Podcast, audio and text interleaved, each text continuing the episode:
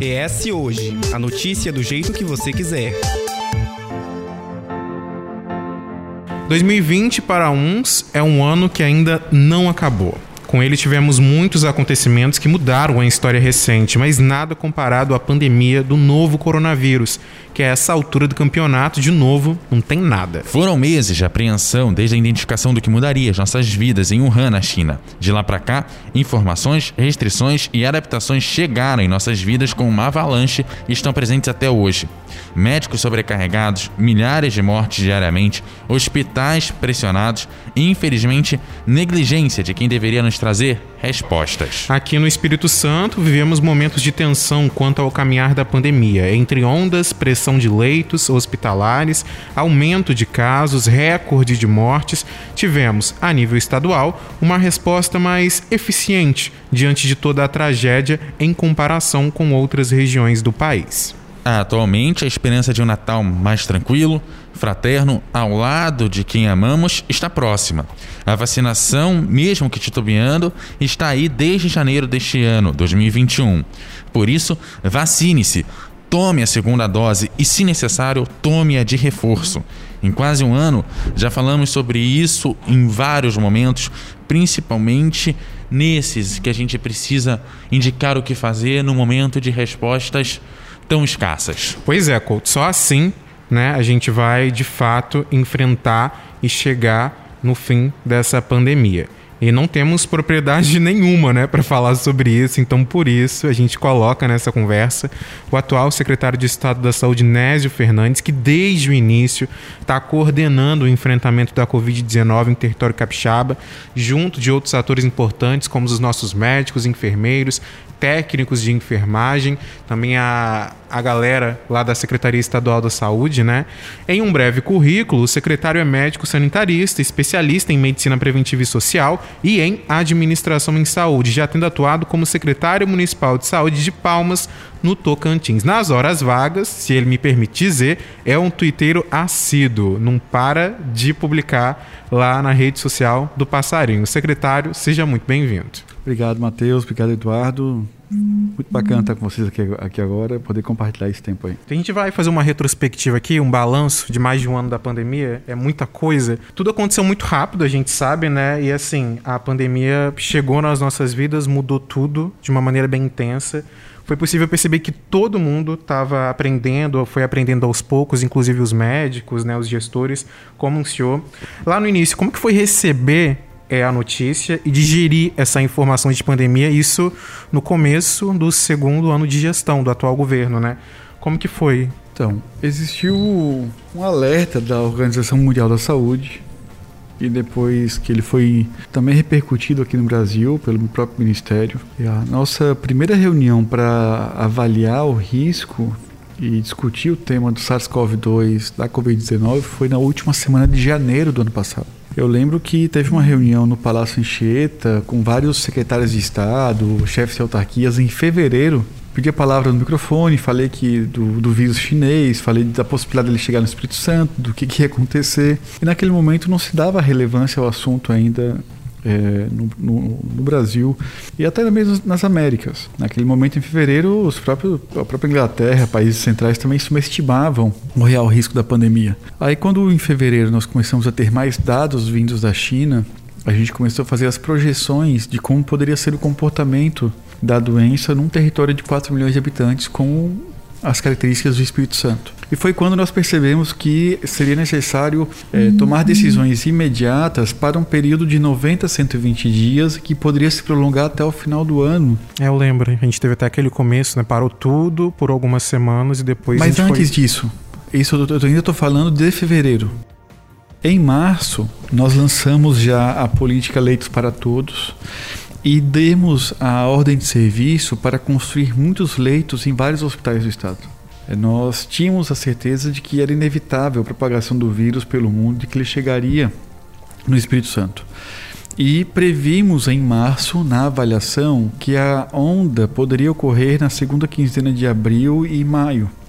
De fato, é, nós acertamos a previsão e conseguimos já no, na fase de aceleração da primeira onda conseguir ter leitos disponibilizados. Mobilizamos no primeiro momento um grande hospital, que foi o Hospital Jaime dos Santos Neves. Então o Jaime ele representou para nós a coluna vertebral da, do enfrentamento da pandemia em diversos sentidos. Primeiro, porque nós, como uma doença nova, nós precisávamos ter uma curva de aprendizagem no cuidado assistencial daqueles pacientes. Nós não sabíamos quais seriam os tratamentos, qual era o manejo adequado, se desconhecia e, e até daquilo que tinha sido praticado na própria China, nós tínhamos é, poucas informações de qual era a melhor é, prática de cuidar desses pacientes. E aí o Jaime se constituiu desde um primeiro momento num grande hospital Covid, chegou a ser o segundo maior hospital Covid da América Latina. Ele chegou a ter 300 leitos de UTI, em número de leitos de UTI só perdia para o Hospital das Clínicas de São Paulo. E lá foi quando nós conseguimos, em março, já ter uma importante curva de aprendizagem, em março, em, em maio, ter uma importante curva de aprendizagem do manejo clínico dos pacientes. Os times assistenciais que atuavam no Jaime, quando chegou no mês de maio, já tinham perdido aquele grande medo do vírus, da doença, já tinha um, um manejo mais aprimorado. Nós já tá, estávamos abandonando a cloroquina naquele momento, já tínhamos mais publicações e evidências em diversos países. Nós fomos ampliando as nossas estratégias de testagem e as diretrizes de tratamentos não farmacológicos ao longo do tempo. Eu lembro que aqui no gabinete eh, veio me visitar uma promotora do Ministério Público Federal que ela entrou no meu gabinete de máscara. Eu falei, doutora, por que você está de máscara? Você não tem sintomas? Ela, não, porque é o protocolo. Eu falei, não, mas esse protocolo não está instituído aqui na secretaria ainda. Ela já estava. Eu briguei com ela porque ela estava de máscara e entrou de máscara no gabinete, porque naquela época nós ainda assumimos o, o coronavírus, o SARS-CoV-2, como um vírus de transmissão de contato direto, pegar das mãos, superfícies contaminadas. O mundo inteiro reconhecia que a, a transmissão por gotículas, por aerosóis era rara. Existia um problema de escassez de máscaras no mercado. Se todo mundo começasse a comprar máscara, ia acontecer o que aconteceu. Lembro disso. A gente Faltou, fez. Faltaram máscaras. É álcool assim, em gel também, né? Álcool em gel faltar. Então, assim, uma série de, de, medidas, inclusive o Mandetta, o Wanderson Oliveira, a gente passou a ter que atualizar e aprender com a doença, de acordo com as evidências iam sendo publicadas sobre como era a transmissão, como era a evolução, a fisiopatologia da doença. E hoje nós sabemos muito mais. No entanto, naquele cenário, o que nós nunca fizemos foi subestimar os riscos. O Estado fez uma avaliação de risco e nunca subestimou os riscos de impacto e das dimensões que um desastre de características epidemiológicas poderia assumir no território capixaba. E aí, pegando o gancho no que você vem falando desse enfrentamento, o que, que poderia ter sido feito de diferente para a gente não chegar nos 600 mil casos? A gente já tem 600 mil mortes no Brasil, né? É, 12 mil mortes aqui no estado. Como é que isso poderia ter mudado? Como que isso poderia ter sido alterado? Visto que no início a gente não tinha muito informação do que fazer. Você mesmo falou que brigou com uma pessoa de máscara e que depois veio a ser um protocolo. E isso foi um aprendizado que foi feito com o tempo. Então, lá no início realmente era mais complicado se evitar essas mortes. Mas que erros que foram continuando durante esse período que fez com que a gente chegasse nesse número? Eu falo isso com muita honestidade intelectual. Se nós tivéssemos tido no Brasil medidas e a metodologia de gestão de risco que nós adotamos no Espírito Santo, sem dúvida nenhuma, nós teríamos tido um desfecho final com muito menos óbitos e, e com muito mais garantias de direitos, menos catastrófico do que, no, o que aquilo que nós vivemos.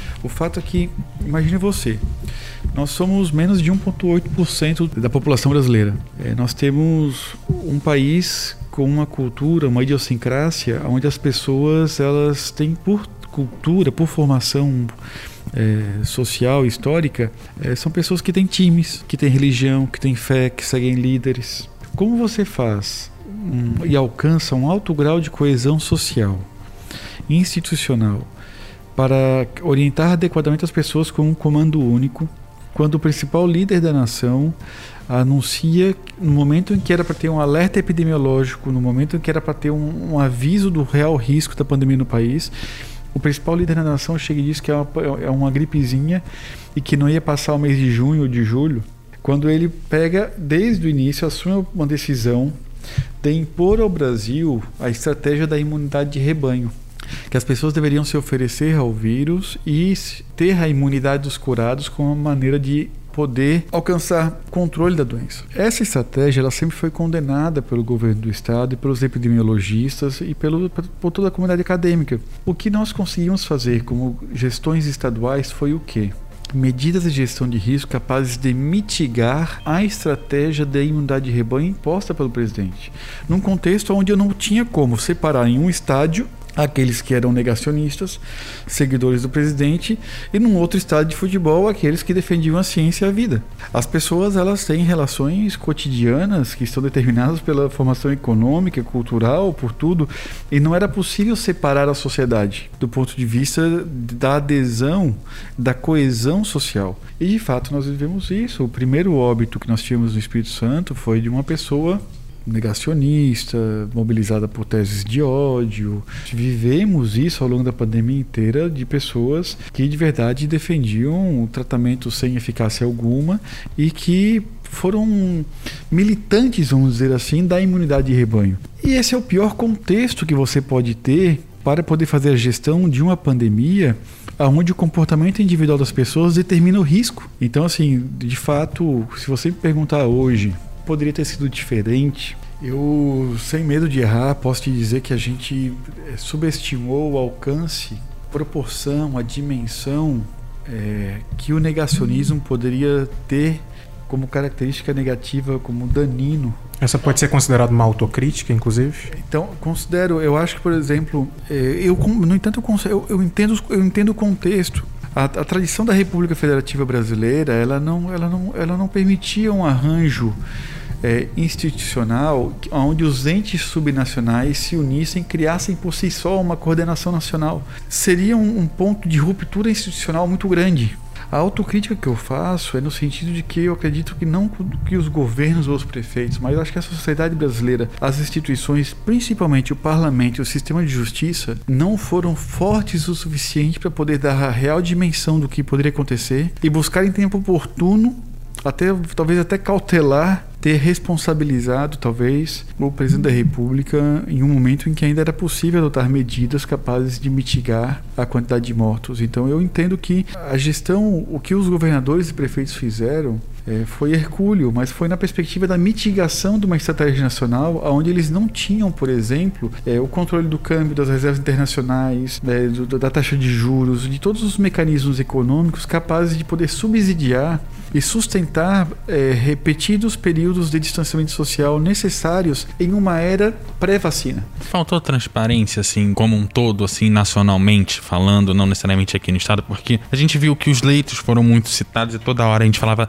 leito tá mais cheio, tá mais vazio, né? Aqui no, no estado teve transparência para dizer como que era medido as zonas de maior risco, de menor risco, só que aparentemente com tudo que o senhor vem falando, parece que faltou a transparência do risco, a transparência do perigo que a população estava correndo, do quanto que a doença ela realmente era perigosa e talvez é, para a gente que está aqui mesmo a gente não saiba a real dimensão da doença, principalmente quem em nenhum momento pegou a doença e que não, não teve esse contato direto de estar tá no hospital, graças a Deus que não teve. Você né? Mas... tem ideia? Eu consigo citar amigos inclusive. Tem uma amiga que eu não vou citar aqui que eu não quero expor, né? Mas ela fala, inclusive, que o, ela, que o namorado teve Covid, que ela cuidou dele um tempo inteiro.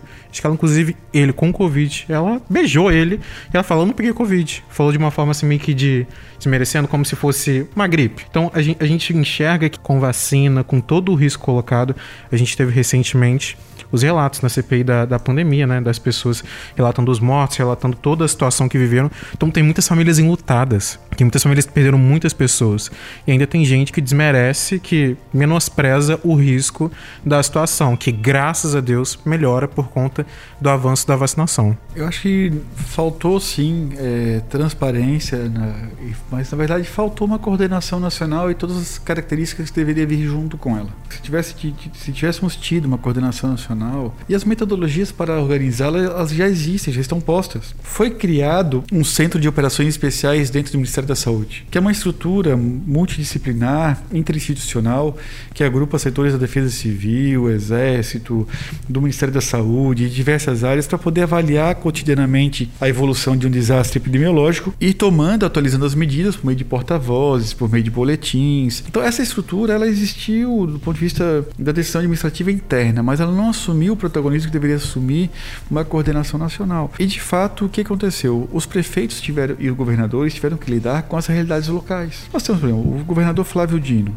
É um governador progressista, uma pessoa avançada do ponto de vista das posições políticas. Ele não conseguiu adotar no estado do Maranhão um mapa de gestão de risco como foi adotado no Rio Grande do Sul, no Espírito Santo, em São Paulo, como uma ferramenta capaz de poder ter uma maior e melhor comunicação com a população, podendo permitir que todo mundo entenda em que momento, em que fase a pandemia vai se desenvolvendo em cada território, em todo o estado. No entanto, o que, qual é o contexto dele? O contexto de um estado de quase 300 municípios, onde é, você tem uma diversidade de prefeitos bolsonaristas, de líderes de todo tipo, um impacto muito grande da religião, e ele entendeu que não tinha condições de criar tamanho grau de homogeneidade nas decisões como a gente tomou aqui. Aqui no Espírito Santo, nós, por exemplo, adotamos a matriz de, de, de, risco e ampliamos estratégias de acordo com a possibilidade daquele momento.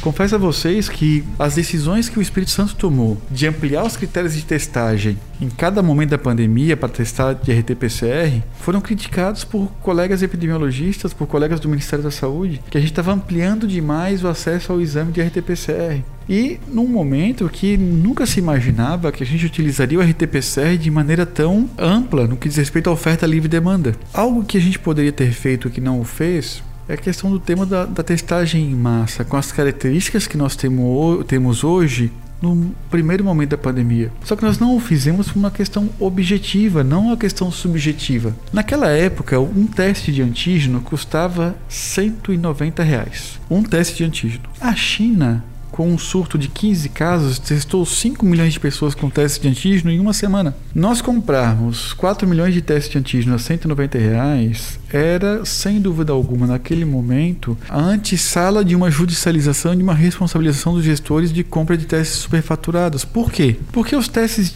de antígeno, nós já sabíamos naquela época que eles eram produzidos o que custava em torno de um dólar cada teste. A última licitação que o estado do Pernambuco fez comprando teste de antígenos comprou a R$ 6,90. Citando a sua gestão, inclusive, tiveram ataques pessoais, tiveram teve polarização política, resistência à vacina, a gente nem fala porque né, existe até hoje, infelizmente. Teve resistência ao isolamento e resistência aos testes, né? A gente falava pouco em relação a isso. Teve processos, críticas, denúncias. O senhor até veio a responder na ALIS, né? Prestar conta, na, na prestação de contas, se eu não me engano, voltou a responder sobre isso, que envolvia a compra, aquisição de álcool em gel, e a gente estava falando de compra de testes, né? Que naquele momento lá atrás da pandemia, se um gestor comprasse, era, era prova para uma judicialização. Eu queria, a partir disso tudo, qual foi o pior momento disso tudo em relação a todos esses pontos? A gente consegue, de uma certa, de certa forma, colocar um peso? Todos os calos que foram apertados doeram como ser humano, como trabalhador do SUS, um gestor que faz parte de um governo progressista, de um governo avançado, Casa Grande. Ele é um líder republicano de, de uma tese, de uma formação muito, muito altiva, muito solidária, muito empática, muito republicana. E, de fato, é, estar na posição de secretário de Estado para poder subsidiar as decisões que iriam orientar todo um governo e toda uma população, de fato, é, num contexto de polarização política com uma corrente extremista de características certa, é, até fascistas em alguns sentidos, levou a um grau de beligerância incomparável com qualquer outro momento que eu vivi na minha vida. Os ataques pessoais, as, todas as, a, tudo aquilo que foi passivo e que a gente que eu consegui reunir como subsídio, eu assumir a responsabilização na justiça. Diversas pessoas que utilizaram. Eu tive uma ameaça de morte e tramita na justiça a minha denúncia contra essa pessoa que ameaçou de morte. As denúncias de alguns parlamentares, tem processos na justiça contra esses parlamentares.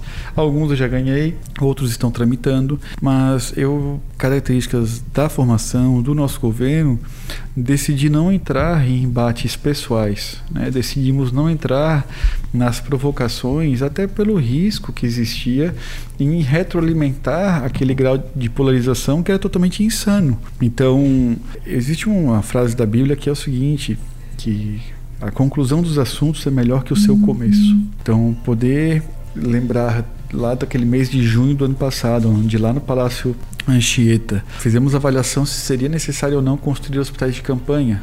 Nós fizemos a avaliação, a projeção da pandemia para os próximos meses e chegamos à seguinte conclusão: se nós não tivéssemos em março lançado a estratégia Leito para Todos e lançado aquelas, aquele conjunto de obras que nós fomos inaugurando até o final do ano, nós talvez teríamos necessitado construir hospitais de campanha mas nós decidimos e vivemos um cenário onde nós nos antecipamos de maneira oportuna aos cenários possíveis e decidimos fortalecer o Sistema Único de Saúde como a principal estratégia de resistência à pandemia na era pré-vacina. Hoje nós vamos chegar a um legado de mais de 700 leitos permanentes entre os leitos da rede filantrópica e os leitos da rede pública. Os pacientes aguardavam nos PAs e UPAs em torno mais de 24 horas, em torno de 50 a 40% dos pacientes ficavam mais de um dia esperando um leito. Hoje, 85% estamos caminhando para 90% dos pacientes que aguardam nas UPAs por um leito de enfermaria ou de UTI aguardam menos de 24 horas. Eles são regulados pelo próprio mecanismo regulatório estabelecido, amadurecido, conquistado durante a pandemia. No auge da pandemia, nós derrubamos em 70%, chegamos a 82% de queda da judicialização de leitos. Nós conseguimos, a partir do momento que a gente decidiu modernizar a regulação do Estado, ampliar os leitos, reorganizar as redes de referências, nós conseguimos garantir à população capixaba uma experiência. Nós não colapsamos ao longo da pandemia. Então eu tenho duas questões. A primeira é sobre o comitê gestor que elaborou tudo isso. Teve em algum momento que o senhor foi voto vencido? Porque, no caso dos leitos, por exemplo, que eu imagino que deva ter tido essa conversa em algum momento. Não só de leito, Muito, abertura, fechamento de ah, comércio, é, também, outras escola. coisas. Mas assim, como a gente está no fechamento de leito, por exemplo, teve muitos estados que adotaram, por exemplo, o hospital de campanha. Aqui se resolveu criar leitos que agora o senhor mesmo falou que são permanentes e que estão servindo a população no pós-pandemia ou nesse começo de pós-pandemia. É, virou motivo de alguém ir contra o senhor no, no comitê gestor, depois abertura e fechamento de comércio também entra, mas é, com essa discussão eu lembro que na época foi, o, o Estado foi muito criticado de não abrir esses hospitais de campanha no auge da pandemia. E é um dos poucos estados que tá, vem deixando um legado de ter leito, de reduzir o tempo de espera por um leito de UTI. Como é que funciona o comitê gestor? Se organizam para que todos sejam ouvidos e se tome uma decisão em conjunto? Então, assim, eu já tive posições que não se tornaram em alguns momentos hegemônicas, majoritárias dentro do governo, e isso é natural quando você tem na condução do Estado ter que conciliar e equilibrar diversas é, decisões com toda a correlação de força que está posta em cada momento. Então, é, no entanto, eu não considero que eu fui, tenha sido voto vencido. Eu era mais um construtor, mais um operário da construção das decisões que o governo, no seu conjunto, tivesse que tomar. E todas as decisões que o governo tomou uhum. foram decisões das quais eu participei e no final aprovei também e as defendi tanto internamente, administrativamente, quanto também, e dando consequência a elas do ponto de vista das normas e das gestões administrativas, quanto também a sustentação delas publicamente. Então, eu não, eu, a primeira decisão que eu fui contrário, que eu fui derrotado, foi a primeira e principal da pandemia. Eu lembro que eu dei, eu dei uma entrevista numa televisão meio-dia dizendo que não era para fechar as escolas e no mesmo dia, no final do dia, a gente fechou as escolas. Alguma coisa, né? Mas da mesma maneira que eu fui um dos primeiros dentro do governo a, a dizer e a reiterar que era para abrir a escola ano passado, ainda na época pré-vacinas. Pré eu fui um dos primeiros a três meses antes de anunciar a abertura das escolas e dizer que as escolas iriam abrir 90 dias depois. Existia a instância da sala de situação de governo, que chegou a reunir diariamente em alguns períodos da pandemia, e depois, a cada. Toda sexta-feira, ela se reúne, avalia o cenário, toma as decisões, atualiza as normativas muito vinculado ao rito da atualização do mapa de gestão de risco, aonde o governador pessoalmente liderou a condução da pandemia. E aí ele reuniu ali secretário de governo, de ciência e tecnologia, a gente reuniu ali diversas estruturas que de recursos humanos, casa civil, para poder subsidiar e avaliar como instância de deliberação das grandes decisões na gestão da pandemia.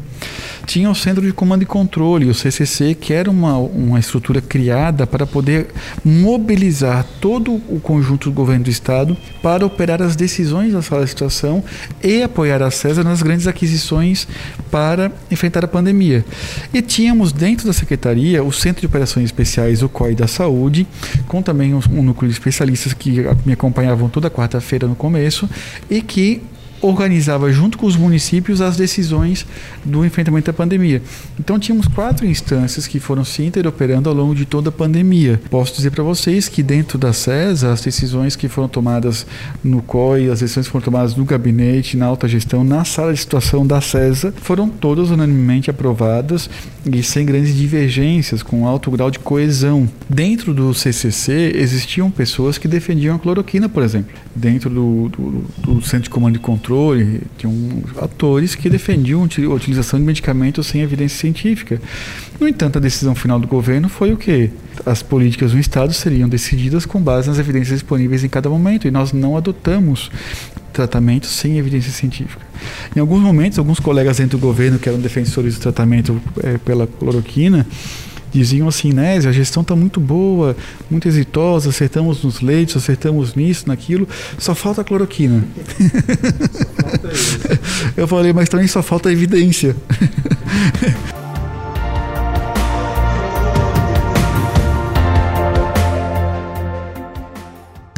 ES Hoje, a notícia do jeito que você quiser.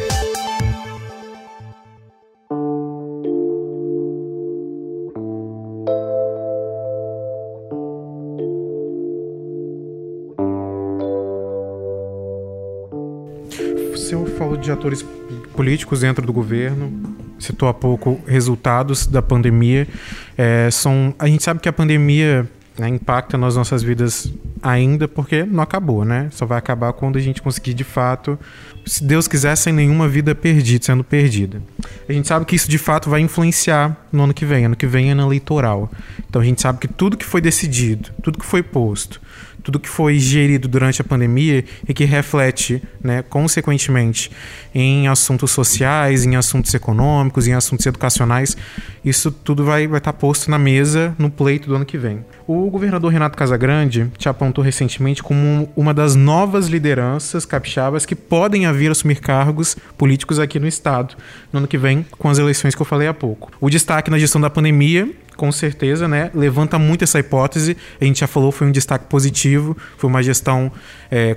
A gente não teve nenhum colapso no sistema de saúde. A gente também não teve, a gente teve denúncias, claro, de, de questões envolvendo a pandemia, mas a gente não teve nada comprovado em relação a escândalos, em, que nem em outros estados. Eu queria saber uma pergunta sincera mesmo: o rosto do senhor vai estar nas urnas eletrônicas no ano que vem? A gente, o Capixaba vai, vai ver e quais são as suas pretensões políticas, tendo em vista a boa gestão aqui na pandemia pandemia e também o histórico como médico e, e etc. É, não, há, não, há, não há possibilidade nenhuma de eu ser candidato no ano que vem. Assim, eu vou continuar contribuindo com o governo de Casagrande na administração do Estado.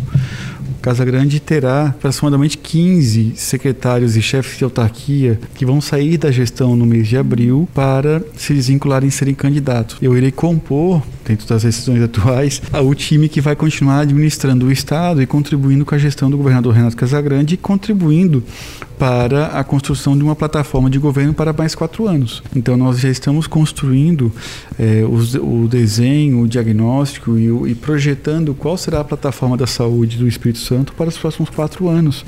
E aquilo que nós queremos para o nosso sistema único de saúde e para os indicadores de qualidade de vida da população capixaba. Então, não tenho pretensões eleitorais, não sou candidato, não tenho militância partidária no Estado do Espírito Santo e estou aqui como secretário do governador Renato Casagrande, que atua na área da saúde. Quais são as demandas para pós-pandemia e o que a gente pode enxergar como sobrecarga e reflexo desse período que a gente está vivendo? Como o Estado tem se preparado para esse período do pós-pandemia que a gente está chegando, já tem a luz no fim do túnel com quase toda a população aqui do estado vacinada? Então, pós-pandemia vai exigir que a pandemia deve ser um problema em pelo menos três continentes do, planeta. Né? Ela tem que estar tá resumida pelo menos um continente ou dois, de maneira que ela, o conceito de pandemia eles não, não seja aplicável. Nós temos, de fato, uma carga de doença que já era conhecida, que era chamada tripla carga de doença, que eram as causas externas, os acidentes de trânsito, os suicídios, a violência, as doenças infecto-contagiosas e metabólicas que geram prevalência no Brasil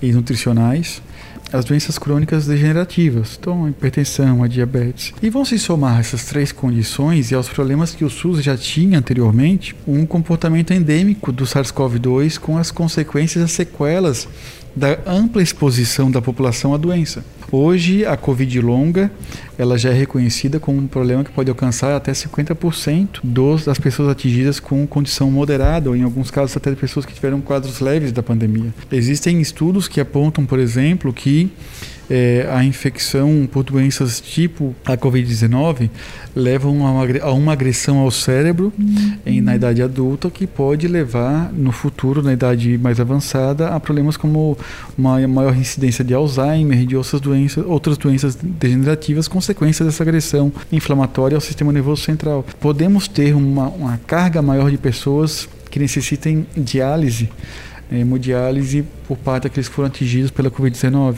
No entanto, existe um, um, contexto mais favorável hoje para é, optar por fortalecer o Sistema Único de Saúde como uma rede de atenção e vigilância capaz de dar conta de reduzir risco, mitigar risco, promover saúde, diagnosticar, tratar e bem cuidar e garantir morte digna. Nós vimos mais de 30 anos de história do SUS, onde teses de privatização, de crítica às suas, insuficiências assistenciais eram muito fortes e que vinham ganhando apelo popular. Hoje não. Hoje, a defesa do Sistema Único de Saúde e o SUS como um contexto de ampla unidade política na sociedade e com as forças políticas, ele modificou o contexto. Então, aqui no nosso estado, nós durante a pandemia nós não paramos os nossos projetos. Tem algumas questões que eu gostaria de colocar, por exemplo, em 2019 nós chegamos a ter 136 pacientes internados em hospitais durante semanas esperando uma vaga de terapia renal substitutiva de hemodiálise ambulatorial. Nós temos hoje mais de 90% de cobertura da população com acesso pelo SUS a hemodiálise em todas as regiões e micro-regionalizamos as referências. Isso fizemos durante a pandemia e somos hoje entre os cinco estados do Brasil com a maior cobertura, inclusive atendendo a população que tem plano de saúde. A classe média capixaba começou a utilizar o SUS durante a pandemia e no pós-pandemia, parte da classe média capixaba irá avançar no uso da, não somente das questões de vigilância do SUS, das questões da imunização, mas também do componente assistencial. Nós, é, com a quantidade de leitos que abrimos, ampliamos a capacidade de poder operar muito mais. Nós implantamos nos hospitais uma modernização da gestão hospitalar com a implantação dos núcleos internos de regulação e dos escritórios de gestão de alta, que permitiu melhorar o giro do leito nos hospitais e vincular o hospital à rede inteira.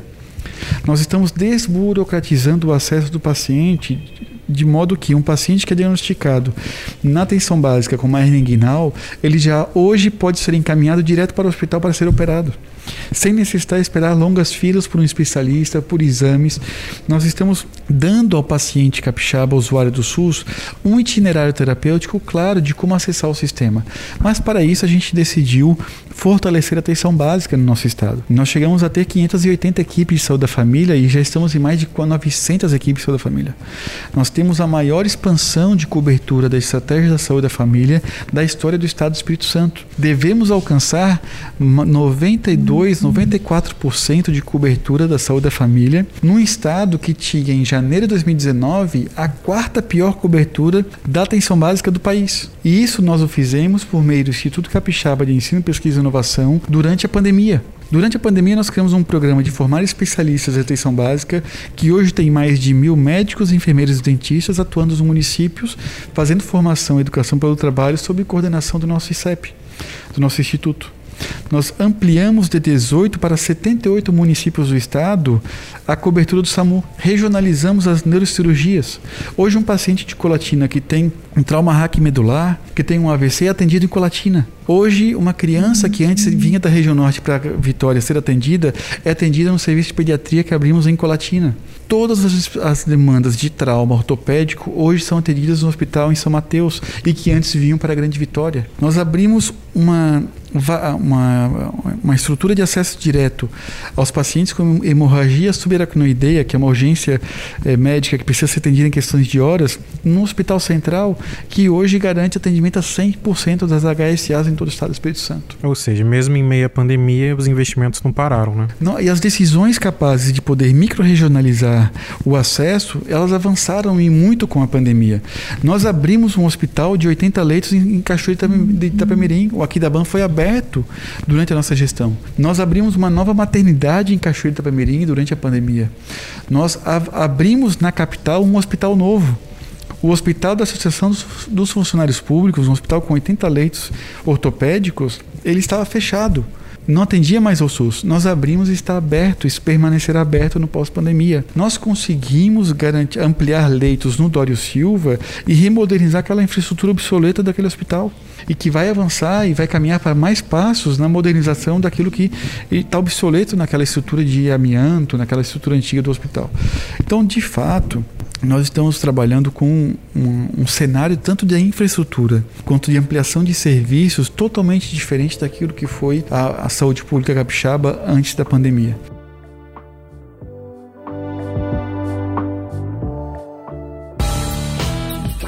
Estamos no Facebook, Twitter e Instagram. Siga lá, arroba S hoje.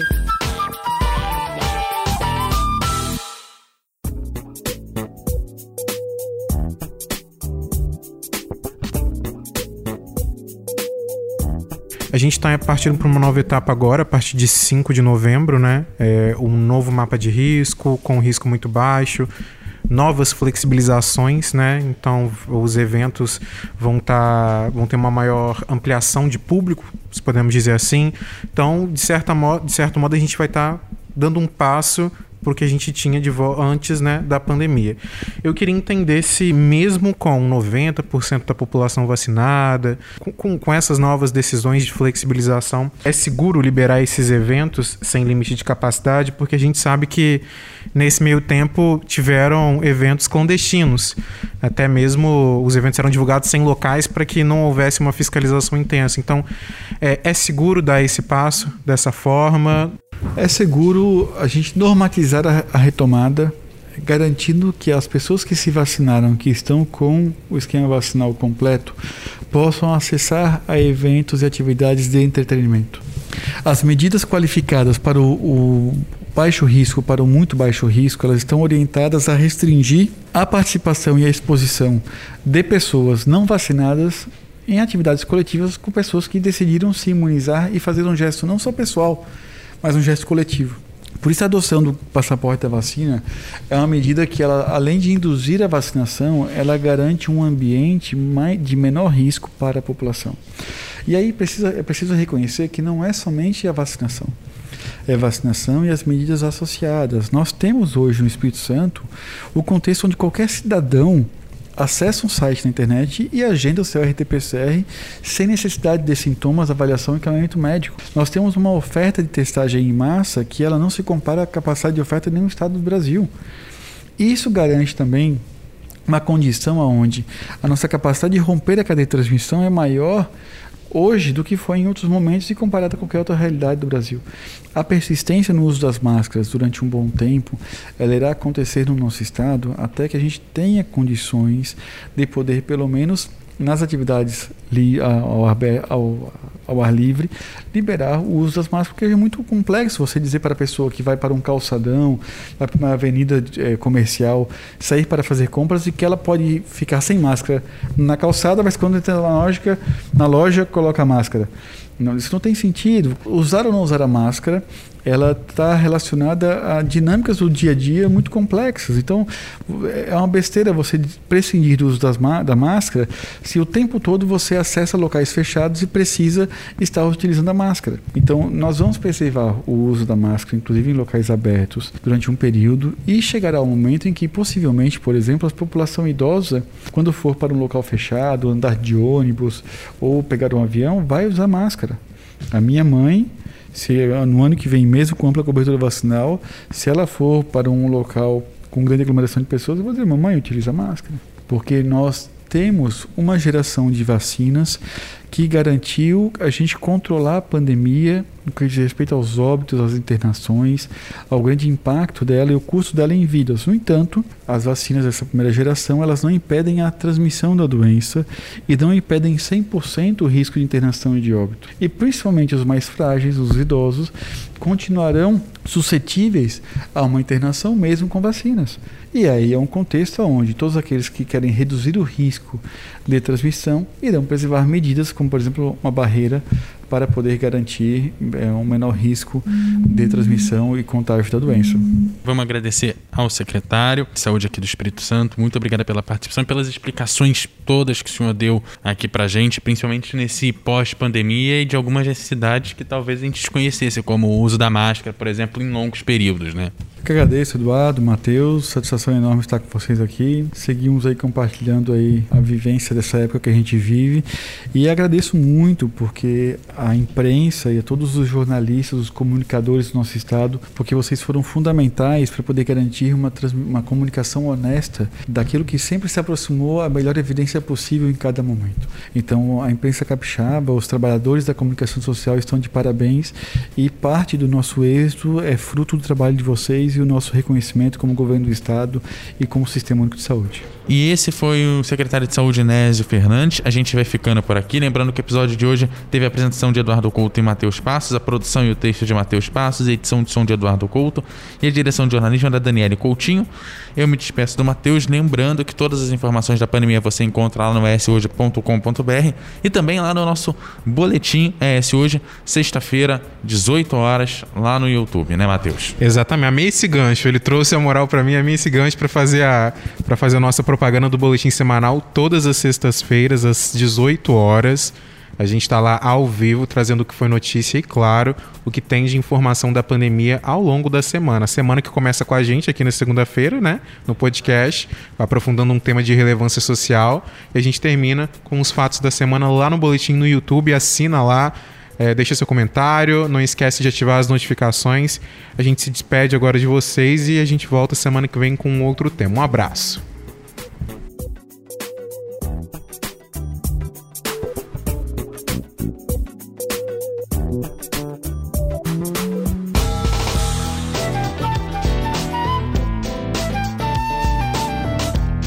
Você encontra o ES Hoje nas redes sociais, arroba ES Hoje, e também no canal do YouTube e no site eshoje.com.br.